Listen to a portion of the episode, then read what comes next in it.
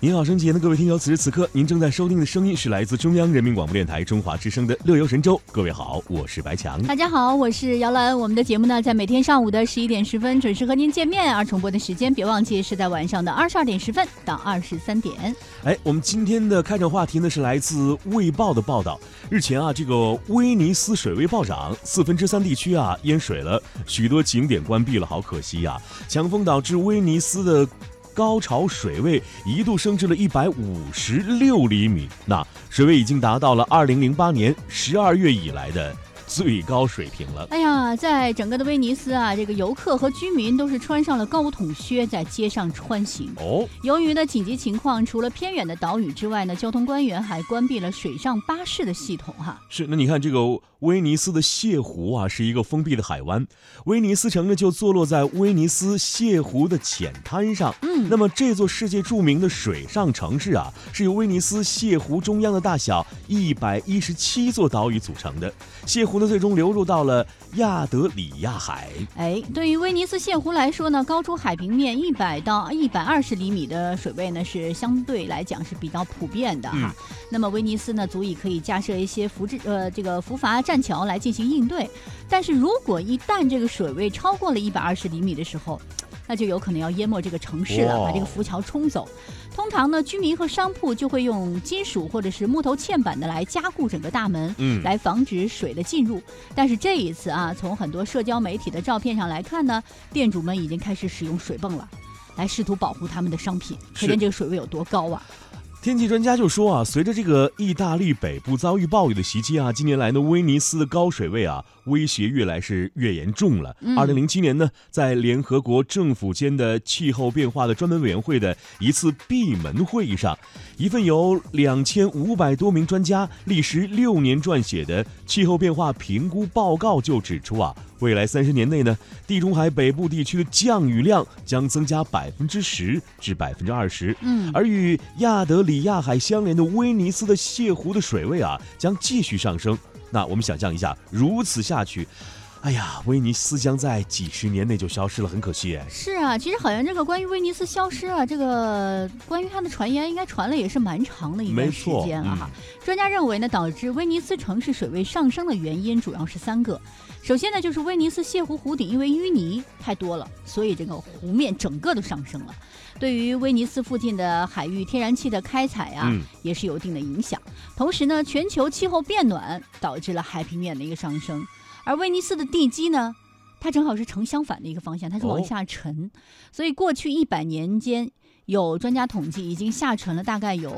二十四厘米哇！加上全球的气温升高，海平面每年上升，预计啊，嗯，到二一零零年的时候，威尼斯将不适合人类居住了。所以赶紧去威尼斯旅游吧，是吗？这个意思。